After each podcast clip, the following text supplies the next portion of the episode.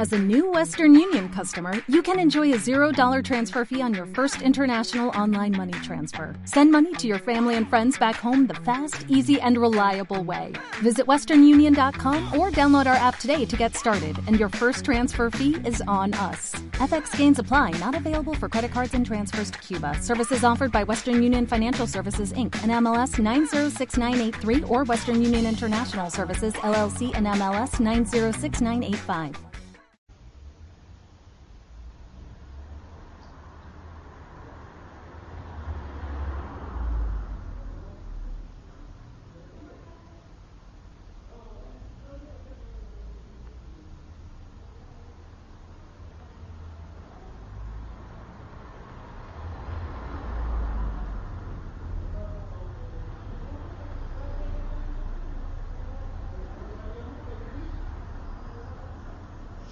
Bé, bona tarda a tothom i moltes gràcies de ser aquí a Rubí, al local de la, la Branca Viveca de la Sociedad Teosófica Española.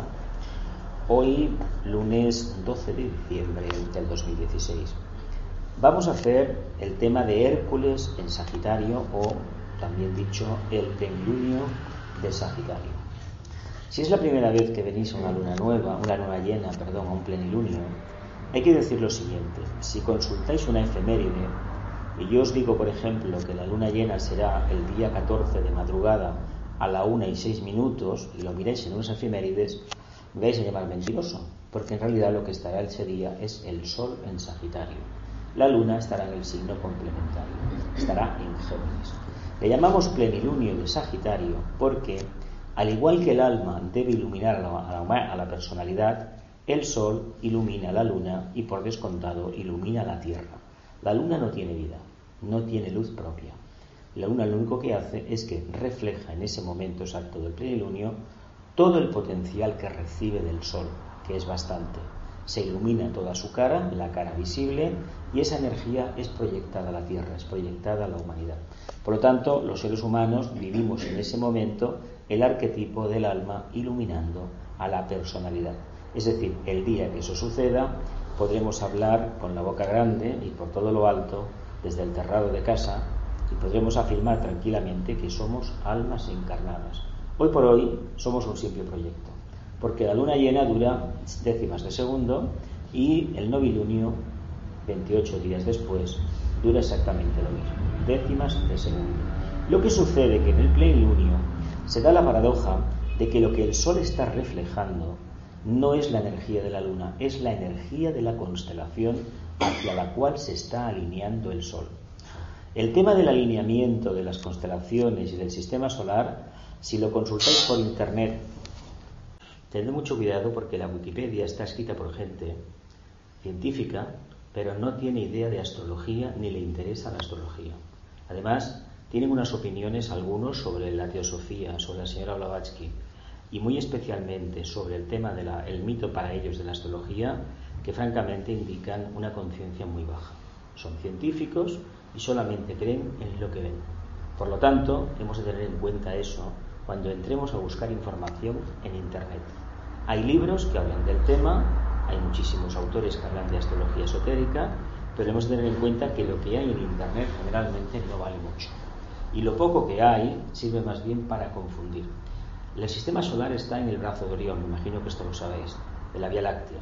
Son uno de los ocho brazos, el brazo de Orión se llama porque está el, sistema de Orión, y en este brazo de Orión hay unas 88 constelaciones que están influenciando directamente al sistema solar. Por lo tanto, nosotros tenemos como patrón 12 constelaciones. Y tenemos 12 constelaciones porque tenemos 12 meses en el año, hay para los judíos las famosas 12 tribus de Israel, pero muy importante y lo más trascendental es que en el chakra cardíaco, en nuestro corazón esotérico, etérico en este caso, tenemos 12 pétalos. Por lo tanto, el arquetipo de los 12 se ha utilizado para establecer el canon de desarrollo evolutivo del alma a través de 12 imaginarios trabajos de Hércules. Hércules representa siempre en la mitología esotérica al alma. En el trabajo de Sagitario en concreto, le mandan a ir a un lugar donde hay una laguna, Stinfale, que está poblada por unas aves que tienen unas características especiales. Hacen muchísimo ruido. Tanto es así que nadie puede vivir allí en kilómetros a la redonda por el ruido que generan estas aves. Sin embargo, hemos de tener en cuenta una cosa. Para entender los mitos de la astrología esotérica o de la astrología convencional, hemos de estudiar mitología. Yo recomiendo dos libros que son del mismo autor. Son Los mitos griegos de Robert Grace, aquel famoso autor de Yo Claudio, etcétera, etcétera. Era un catedrático de clásicas de la Universidad de Oxford o Cambridge, una persona muy erudita, muy culta, no era esotérica en el sentido tradicional del término, pero dio un canon de interpretación de los mitos que sirve muy bien para estudiar lo que es la astrología. Porque cuando os lean una carta, imagino que todos os han hecho una carta astral, ¿no? No habéis sido, ¿no? Bueno, no habéis tenido la, la, ocurrencia de que, os, o que os, os miren, os interpreten un poco vuestro presente, vuestro pasado o incluso, incluso, incluso aventurarse al futuro. La astrología puede servir para conocer qué propósito como almas hemos traído para esta encarnación. Pero hay una cosa que no podemos olvidar nunca. Si estamos cumpliendo con nuestro deber, es decir, entendemos aquello que significa Dharma, aceptamos aquello que tenemos que hacer que no nos acaba de convencer mucho y le damos el nombre despectivo de karma, y vivimos el presente en plena atención, hay que decir que la astrología en ese momento pues seguramente va a tener poca influencia en nosotros. Lo importante, si nos hacemos una carta astral, que se puede hacer por internet en un momento, con el programa informático que hay, mirad dónde está el ascendente, que es el signo que en el momento del nacimiento estaba en el horizonte, pero a la izquierda, saliendo. Eso quiere decir que para esta encarnación ese es el propósito que debemos vivir muy especialmente cuando nos acerquemos a los 42 años, 49 aproximadamente. ¿Por qué lo digo? Porque bien es posible que pasemos toda la encarnación y el propósito del alma no lleguemos ni a alcanzar. ¿Por qué? Pues porque todavía no estamos plenamente maduros. ¿Para quién va encaminada la astrología o las lunas llenas?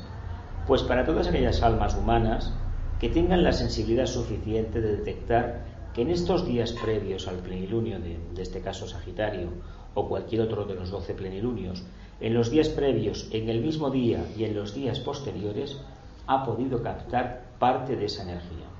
Generalmente lo que se detecta en una primera etapa es confusión, a veces abotargamiento, a veces un exceso de actividad, a veces cansancio, a veces da la sensación de que uno se ha tomado cuatro o cinco cafés, y no sabe muy bien exactamente qué le sucede.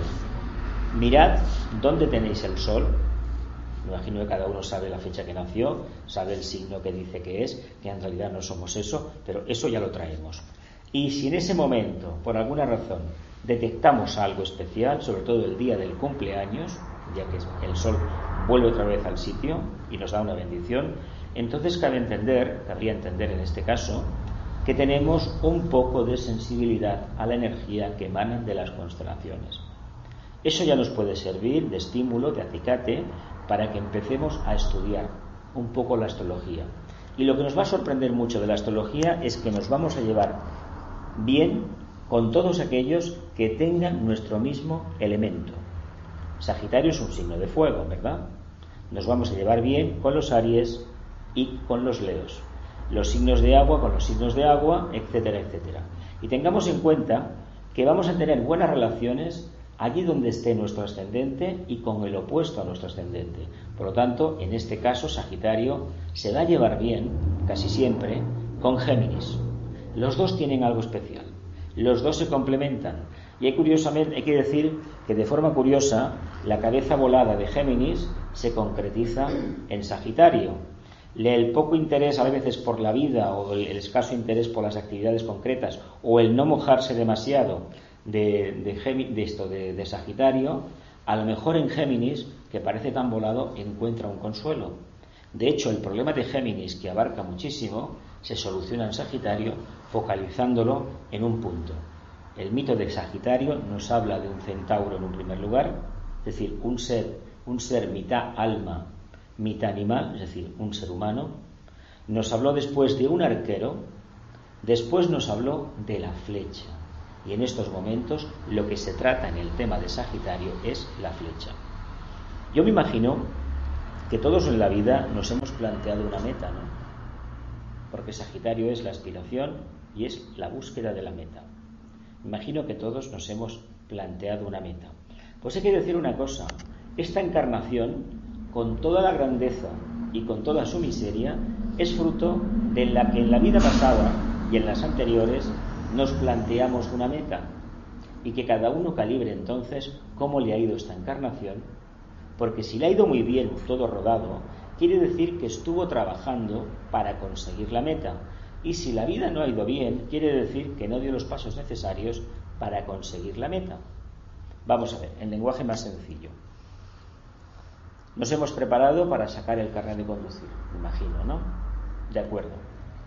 Y a lo mejor después, pues no hemos cogido un coche. Aquí tenemos una pequeña cristalización. Porque hay que recordar lo siguiente.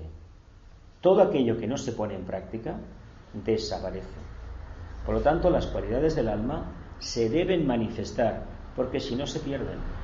Es como un idioma. Uno puede haber aprendido inglés muy bien a los 15 años y llegan los 40 y después de no practicarlo, pues que no, que a lo mejor a nivel escrito sí, pues las conversaciones le fallan, etcétera, etcétera. En el tema esotérico, en el tema de manifestación de la conciencia, todavía el asunto es mucho más peligroso.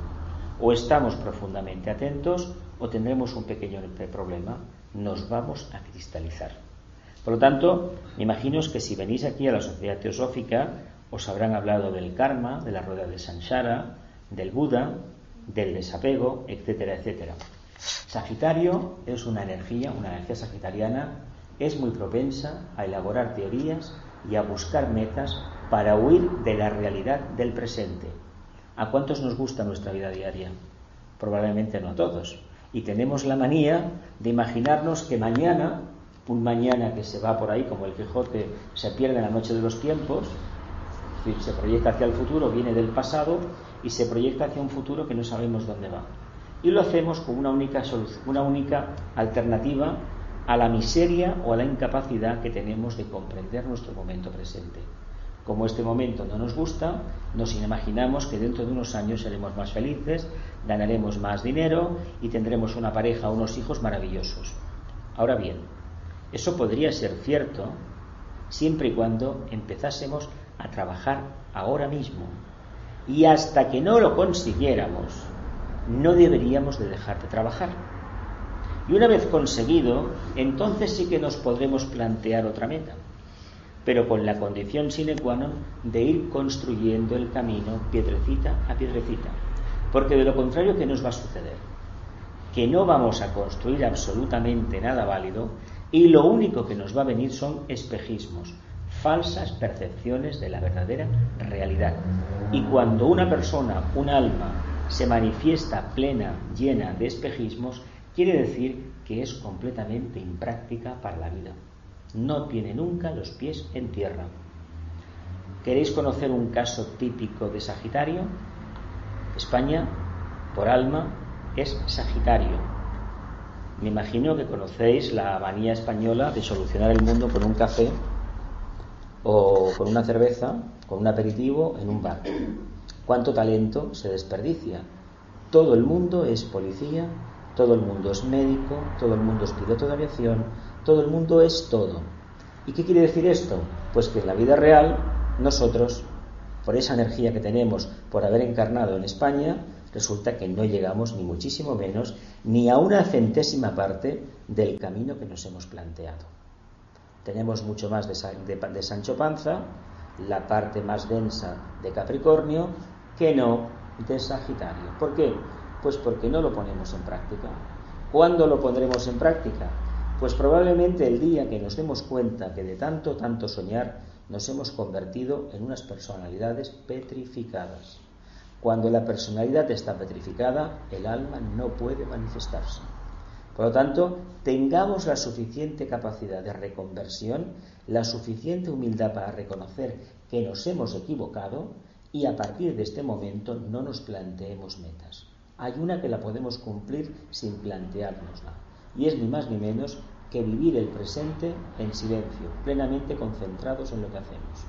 En la medida que esa meta que es más complicada de, llevar a cabo que la de soñar que el año que viene voy a hablar inglés cuando todavía no me he apuntado, eh, en el momento que vivamos el presente de manera concentrada, plenamente atentos, estaremos dando los primeros pasos para acercarnos a nuestro verdadero ser, a nuestra verdadera alma. Hay otro camino, el estudio, la meditación.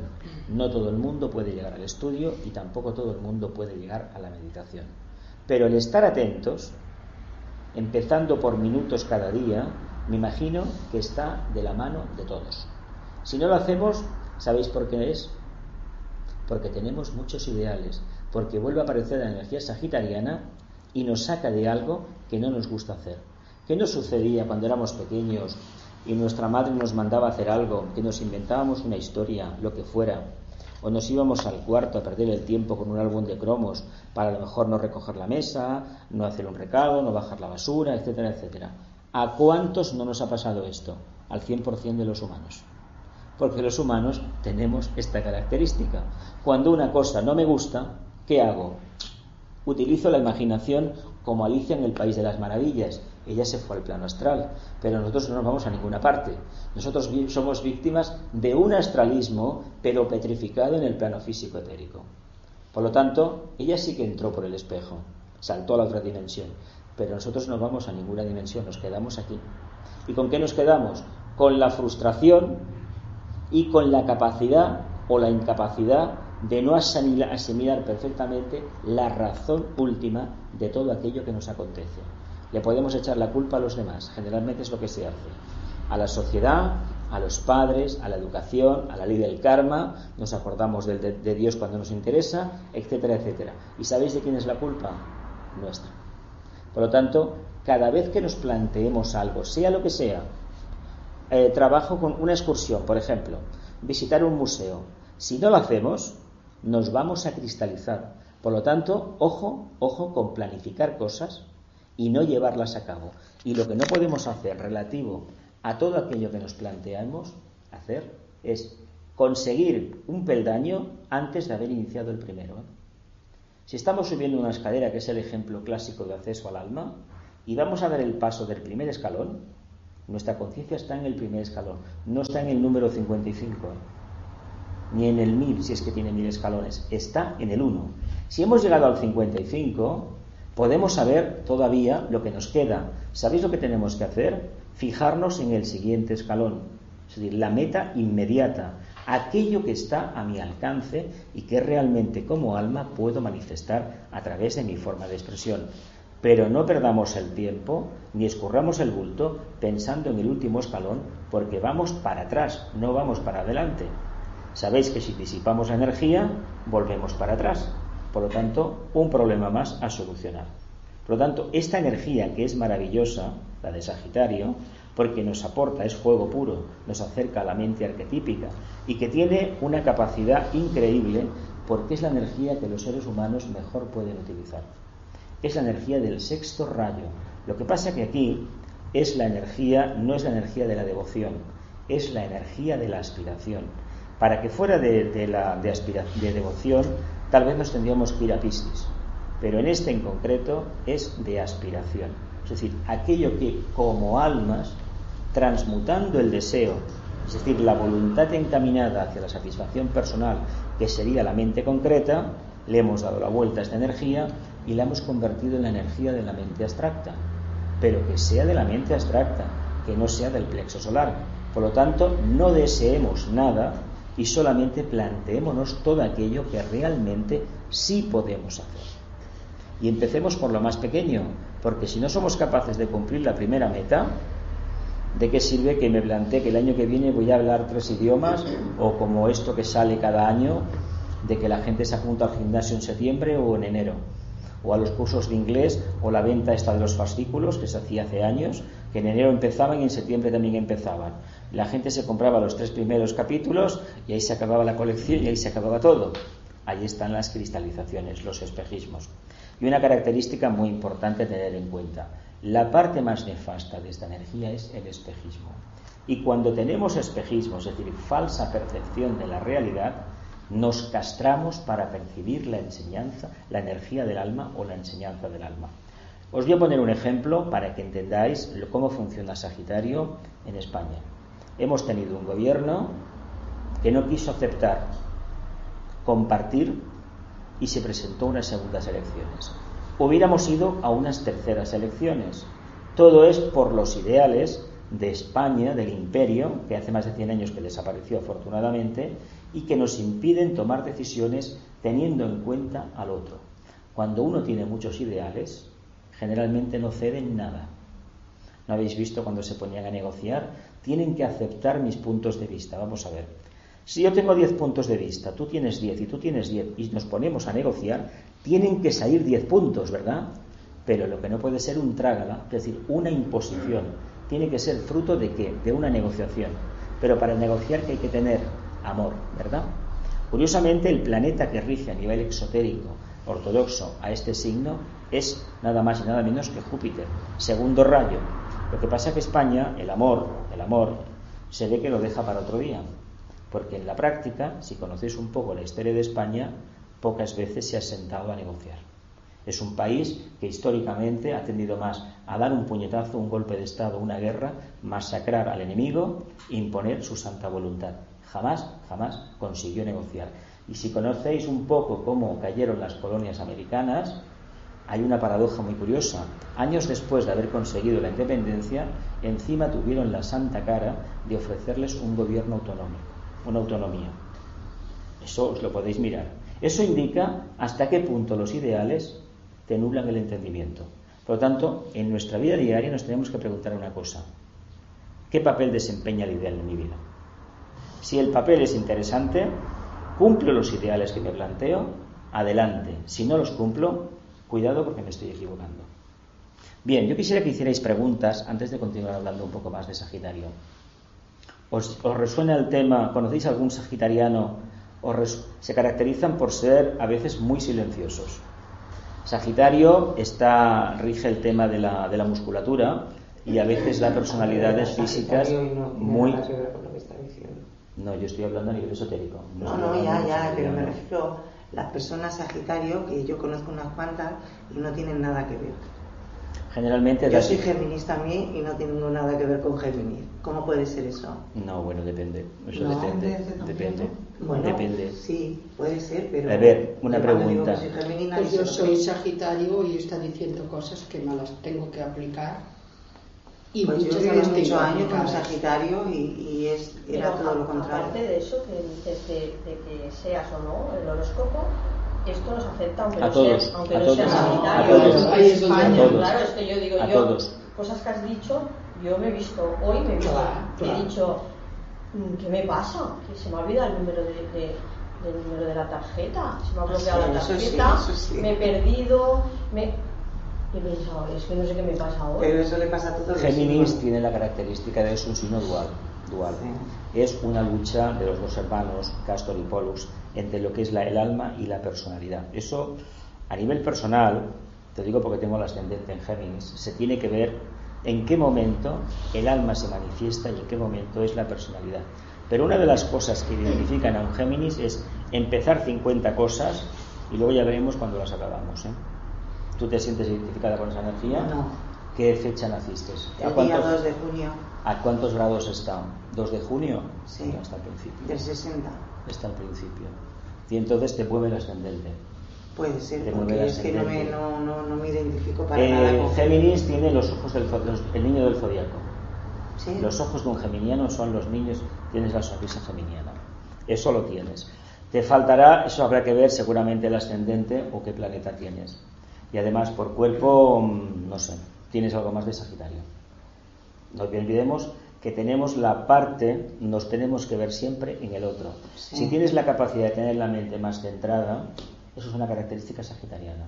Y luego el tema de la búsqueda del ideal, de no, del cumplimiento no del día a día, sino de huir, huir, huir hacia adelante, muy típico para no sufrir, se decía antes, no pienses y lo que estábamos haciendo es pensando en una escapatoria. en lugar de aceptar lo que teníamos. Eso es muy geminiano también y sobre todo muy sagitariano. Yo es al contrario. No, porque tú no tienes el arquetipo externo, tendrás otra cosa. No, no huyo de los problemas, no me escondo, no al revés, doy la cara, intento solucionarlo. eso indicaría, si tú enfrentas, coges el toro por los cuernos, ahí lo que tendríamos es un alma que tiene un sentido de responsabilidad más desarrollado. Pero la energía sagitariana, la, la aspiración, la búsqueda de las metas, que sepamos que podemos plantearnos lo que se nos antoje, siempre y cuando lo cumplamos. Porque de no cumplirlo nos cristalizamos y entonces vienen los problemas. En un nivel esotérico podríamos decir que esta energía o este signo, la prueba que tiene que hacer del Hércules en Sagitario, es ni más ni menos que limpiar la mente de aquellas habladurías, de aquellos chismorreos que hacen muchísimo daño. Se conoce como el signo del iniciado, el noveno trabajo, y se le conoce también como el signo del silencio. Ahora, habrá sagitarianos que tengan el silencio y otros que no lo tengan. Eso depende del nivel del alma. Pero a nivel, a nivel arquetípico suele dar esta característica. Yo en el entorno inmediato, en la familia, hemos tenido uno y la verdad era el primer fuego que entraba en la familia en aquel momento y la verdad es que quemó, quemó bastante una persona muy callada, no hablaba nunca y cuando habló fue para, para decir adiós. Pero fue una cosa muy interesante porque cuando conoces un poco la astrología o el esoterismo, te das cuenta de cómo funcionan estas energías. Cuando no se le entiende, no se comprende una energía, automáticamente llega un momento que eclosiona algo nuevo, no te das cuenta y esta persona pues se va, o desaparece, o tiene otro mundo y ya no es el tuyo, aunque sea un familiar directo. Es una cosa muy importante. Pero esto también me pasa a lo largo de la vida y soy Leo. Con Leo, fuego. El fuego. Yo no hablo, no hablo mucho, pero cuando tengo que tomar una decisión, cuando ya es me voy, fuego, es que el fuego tiene yo que soy. Leo y no callo. Ella no calla. No, pero, pero, y, pero y mi bueno, hijo tenía, mi hijo era Sagitario y teníamos un muy buen feeling.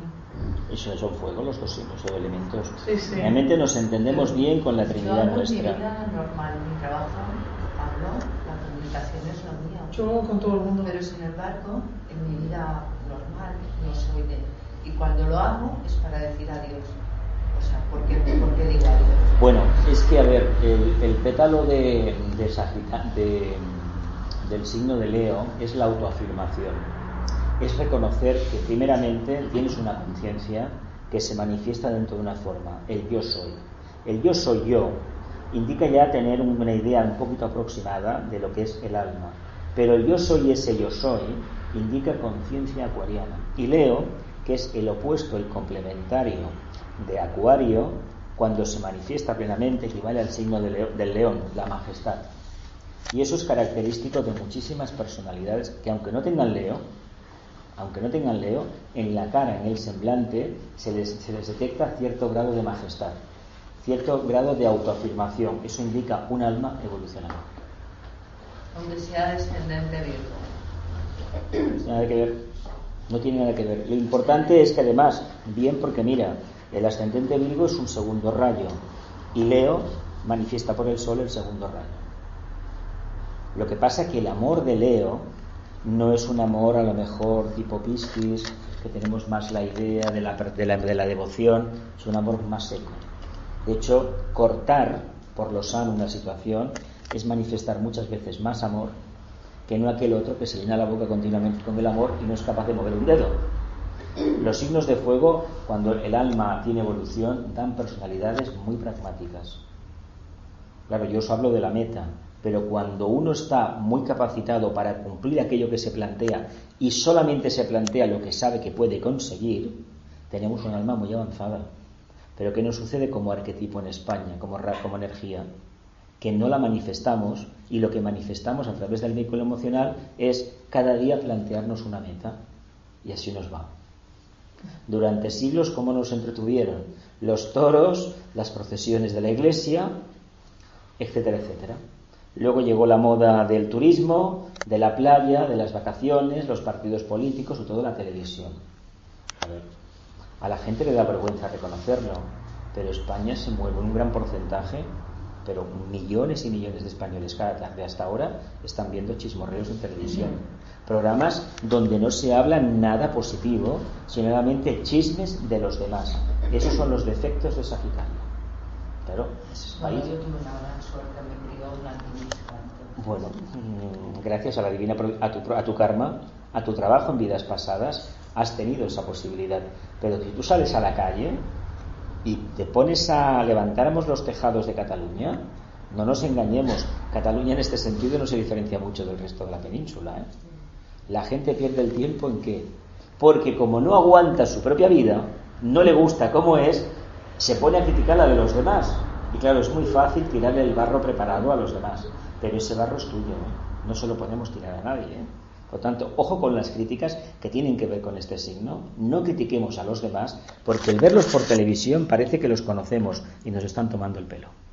Hemos de vivir nuestra vida, que ya tenemos bastante con nuestra vida, y la de los demás que la vivan ellos. nuestro Dharma es ese, ¿no? Vivir nuestra vida, o también tenemos que vivir la de los demás.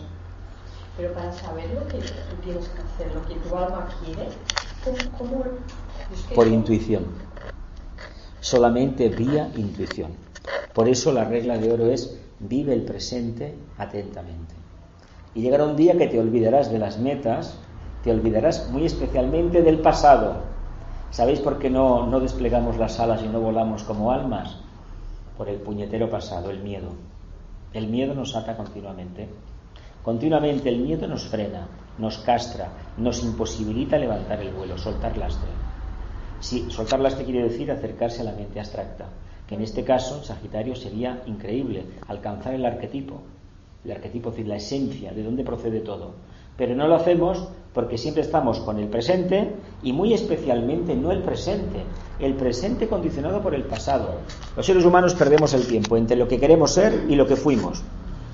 Y lo de hoy, ¿para cuándo lo dejamos? Por eso a nivel mundial hay tantos movimientos que ya, ya era hora. Buda habló de eso, el Cristo habló de eso. El Nazareno no habló amar el pasado, ¿eh? ni tampoco amar el futuro. El, el, Buda no dijo que nos, olvida, que, no, que nos desapegáramos del pasado, del presente. Es que no hay otra. En la conciencia humana, ¿de qué sirve arrepentirte ahora, 50 años después, del padre que tuviste? Si a lo mejor ya no vive, con eso lo único que conseguimos es crear más porquería que me la encontraré dentro de 10 años o de 15. ¿Conocéis la ranchera El Rey? Esta de los mexicanos. Una piedra en el camino me enseñó, pues esa piedra es los pensamientos continuos del futuro. Lo que quiero ser en el futuro. Pero si hoy no lo has demostrado lo que quieres ser, mañana, ¿por qué narices te emperras en mañana cuando lo que tienes que hacer es trabajar hoy? Pero eso no gusta. ¿Por qué? Pues porque no te da esa chispa de deseo, de aspiración, esa escapatoria hacia el futuro. Y el futuro hay que decir que no existe. El pasado a día de hoy tampoco existe, es un muerto. Pero es que el futuro, el futuro sí que es una verdadera entelequia. No existe ni existirá jamás. Solamente es día a día. Acordaos de aquello que figuraba en los bares. Esta casa fía ayer y mañana, ¿verdad? Sí. No es muy complicado, muy complicado.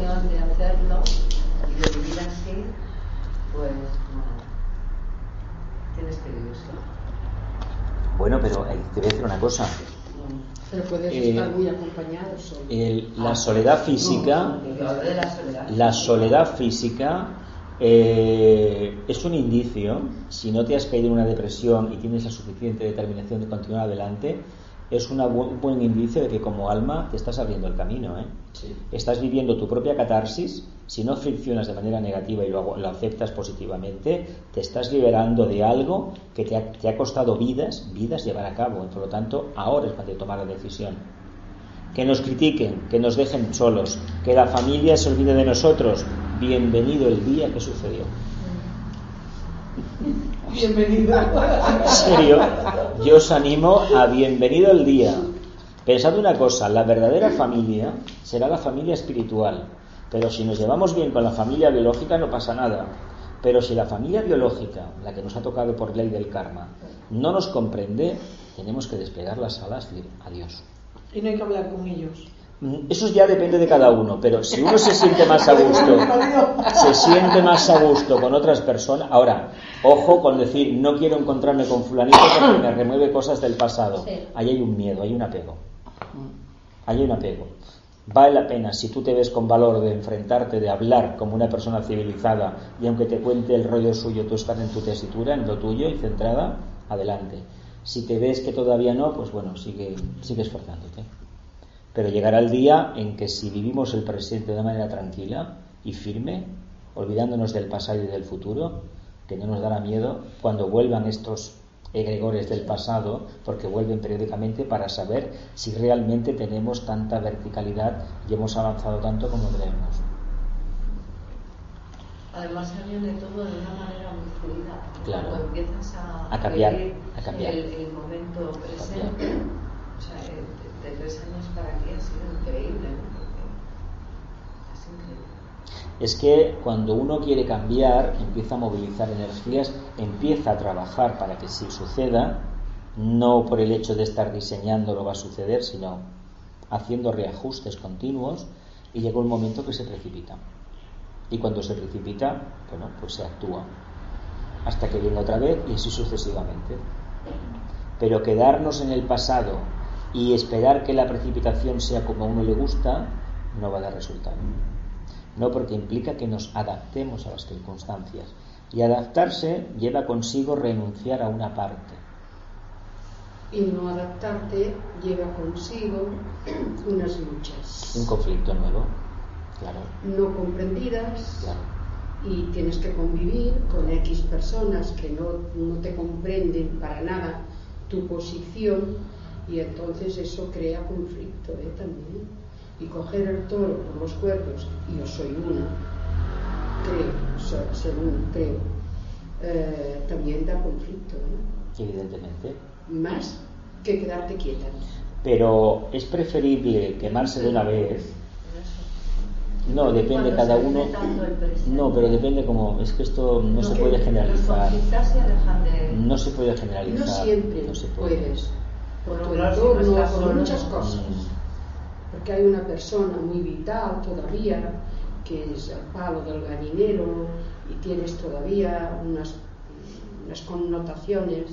Entonces eso no te deja tampoco evolucionar. Y tienes que ir adaptando a estos conflictos, bueno, creo yo, es lo que yo creo, que te van saliendo, ¿no? Y tienes que afrontarlos. Sí, calladamente, calladamente muchas veces, sí. Eh, Sagitario es el signo del sufrimiento en Sí, sí, yo lo soy, Sagitario. No puedo pasar horas y horas sin abrir eh, la boca para nada y estoy mm, mm, trabajando, o sea, no Pues estoy mal quieta. asunto. Bueno, Porque lo único que está en silencio es la boca. Porque la mente no lo está. a veces es- también pienso no hay nada, no me ha pasado nada, no he hecho nada. En cambio, he perdido, he ganado tiempo. Eh, hay de todo hay de todo un poco, hay de todo un poco. No siempre el silencio es la boca, es la actuación también. No actúas, no haces, te quedas quieto, vas haciendo lo que tú dices, lo que te va fluyendo, lo haces, lo consigues y ya está, nada más. A lo mejor no has tenido ocasión ni de demostrar lo que has hecho, porque lo has hecho tan en silencio y calladamente, además, además que ni te enteras de lo que estás, ni nadie se entera de lo que estás haciendo. Pero eso porque lo haces para que no se enteren los demás o porque tú te no sientes bien haciéndolo así. No, es que Vale, eres así. capacidad. Sí, sí, Vale. no, no, no me lo propongo. Vale, No me lo puedo proponer una parte, pero no me lo propongo. Sale fluido, sale. No te das cuenta y Pero a vas. veces es mejor quedarse quieto si no se sabe qué hacer. Para Ante no- la duda, abstención. Ahora, que no nos quedemos cada día quietos. ¿eh? No, ya, ya. Pero yo, por ejemplo, soy Tauro Ujú. y, y yo antes era agua. Lanzada. Bueno, no, no fuera lanzada, es que yo cuando explotaba era una bomba de relojería. Y salía de todo. Ahora La parte escorpiniana, ¿no? me callo. Como no sé qué hacer, me quedo ahí, veo la situación y digo, bueno, ya me vendrá la solución, pero a veces no, No viene. no viene. ¿Y entonces qué haces? Estoy parada. Estás parada, pero estás frustrada. ¿Estás trabajando? ¿Estás activa? No, estoy activa. Estás activa. Sí, pero claro. Pero la decisión que quisieras tomar no la tomas. No, me cuesta. ¿Por qué? ¿Por miedo? Imagino que sí. Que es por miedo. Porque no quiero ser como antes, que parezco la loca de. Bueno, pero a ver, depende. Y quiero ser la pasiva, ¿sabes? Mm, quiero hacerlo porque me salga del corazón. ¿Cómo te encuentras mejor? ¿Cómo te encuentras mejor? Ahora cuando... Tomando la decisión y dando cuatro voces. No, ahora no. Ahora, pero necesito un tiempo para escucharme.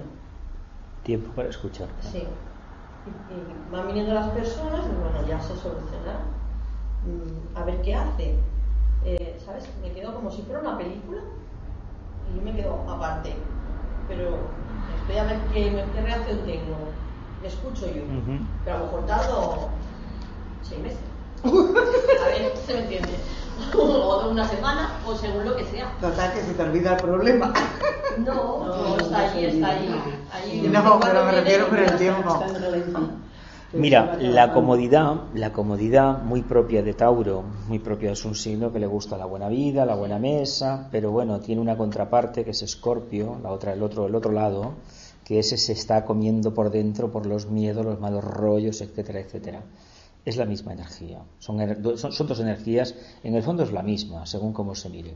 Lo que pasa es que la energía taurina tiene la particularidad que cuando está bien encarrilada es pura iluminación. De ahí que el festival de Huesa sea bajo el signo de Tauro. Porque de lo más denso sale siempre lo más iluminado. Siempre y cuando haya la intención de buscar la luz dentro de la materia se representa a Tauro como un toro, como un toro, un toro que está perdido, que es la propia personalidad. Por eso se puso el ejemplo del mito del Minotauro, dando vueltas y vueltas y vueltas, que es la personalidad buscando. Pero cuando existe el tercer ojo abierto, el laberinto famoso no sirve para nada, porque es una simple quimera, es decir, una ilusión que me he generado yo. Porque la luz estaba ahí, lo que pasa que yo me he quedado mirándome la piel negra que tengo famoso toro. Y en el fondo todos somos Tauro, todos somos Acuario, todos somos Capricornio, todos somos Escorpio, todos somos Sagitario, porque estamos en un planeta que recibe esas energías y estamos en grupo. No olvidemos una cosa, nosotros tenemos una energía a nivel individual, pero llegará un momento que ya llega, que cuando como almas nos manifestemos, estaremos interactuando como almas con el resto de energías que expresen. Por lo tanto, la idea de que yo soy Sagitario, eso es una quimera, porque además no responde al verdadero patrón.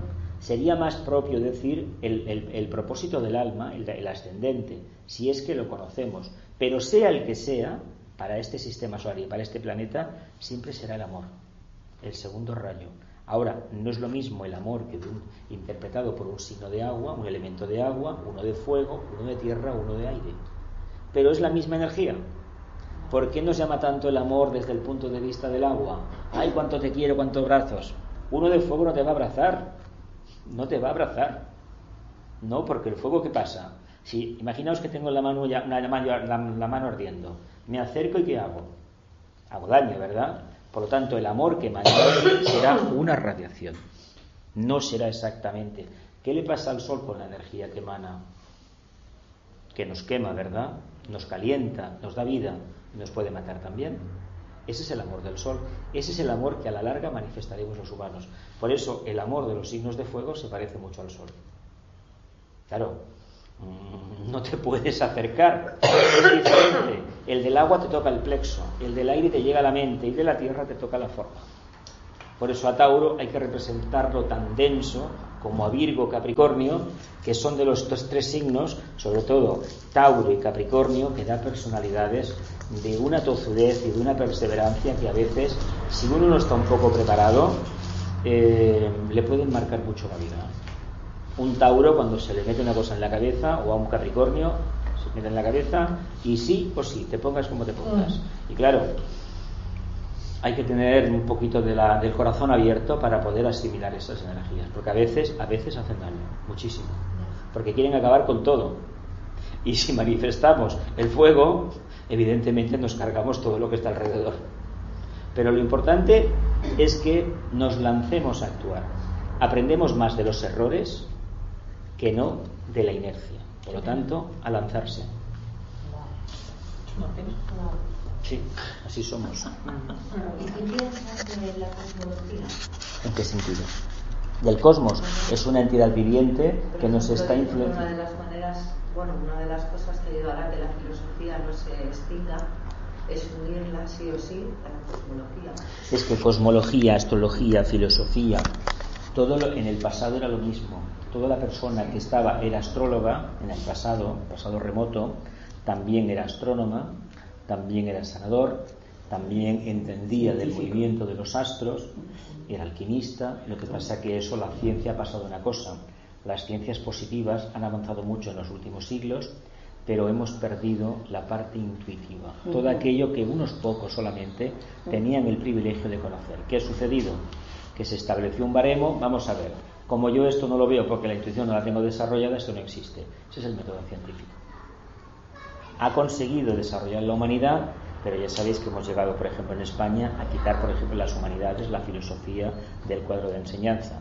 Si no le de- si a los- a los niños, a los jóvenes, no les enseñas esto de la especulación, hablar, no, no por hablar, para hablar por hablar está la televisión, sino especular, ir construyendo filosóficamente, no desarrollaremos la mente abstracta. Si la mente abstracta no está desarrollada, el alma ni la astrología se manifiestan.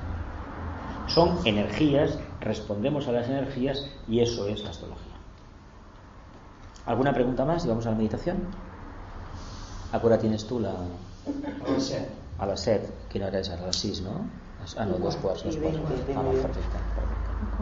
¿Alguna pregunta más? ¿Nadie? Bueno, Puc explicar una cosa? Hi ha moltes preguntes que queden així. Les Té que veure amb Sagitari? De què és? De què és? De la lluna plena. Ah, bueno, doncs parla de la lluna plena. Sí que té. Si és Sagitari. Eh, mira, eh, mañana es la luna llena. Es por la noche, es la madrugada del, mar, del miércoles. eh, bueno, y el momento de decimos pues que es un momento especial que se canalizan estas energías cósmicas que en la, la doctrina secreta, en teosofía la llamamos Fojar.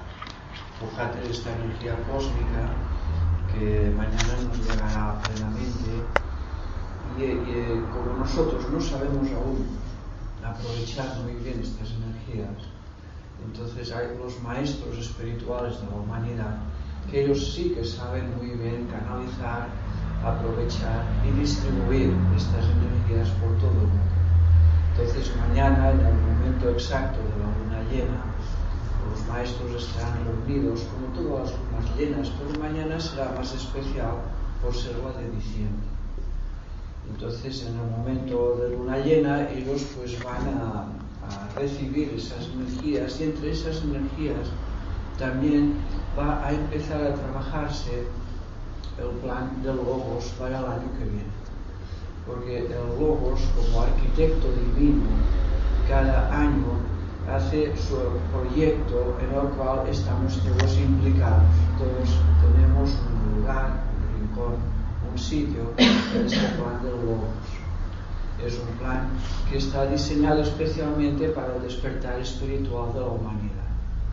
Entonces, eh, estos siete días de luna llena en los que estamos ya plenamente, eh, los primeros son de asimilación, No, de invocación, de invocación. invocación, invocación.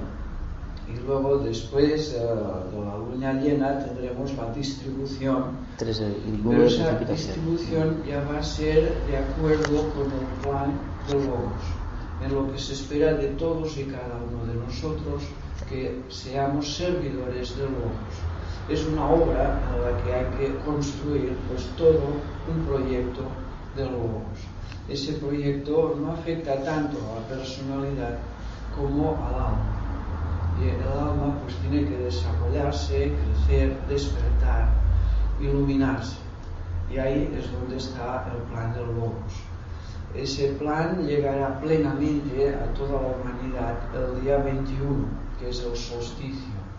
El solsticio de, de invierno, es, no sé si es el 21 o 21. No, 21 este año sí. toca. El 21. Este año toca el 21. 21 de diciembre, entonces el 21 de diciembre es ese día mágico en el cual pues hay que estar más sensible, más intuitivo para recibir ese plan, ese algo en lo que tú vas a participar y de disponerte, disponerte a ser un discípulo, un verdadero servidor del Logos, del arquitecto divino. Sabéis que por tradición hay un, un símbolo que se aplica en Navidad, que son ese redonda, ese centro, que hay cuatro velas que se encienden cada uno una semana antes de llegar al solsticio, no a Navidad, al solsticio. Sea, ahora ya, ahora ya. Sí, sí, se tenía que haber hecho. Estos cuatro fuegos son los fuegos, los fuegos estos del cosmos, que se van encendiendo, que los grandes maestros van haciendo y van encendiendo. También puede ser la tierra, el fuego, el aire y el agua. Se puede representar de muchas maneras, pero lo más alto son estos fuegos de poder, estos fuegos que tenemos que encender dentro de nosotros y por eso se hace. Es la, el esoterismo uh, pagano, la religión pagana, que esto no se explica en la iglesia, ni se explica en ningún sitio. Si no, en cosmología habla un poco. De todas maneras, la iglesia ahora está con el, en el ambiente, la preparación. Sí. Y esotéricamente hay algo, lo que pasa que, que Claro que es. tú al pueblo llano no le puedes explicar los misterios.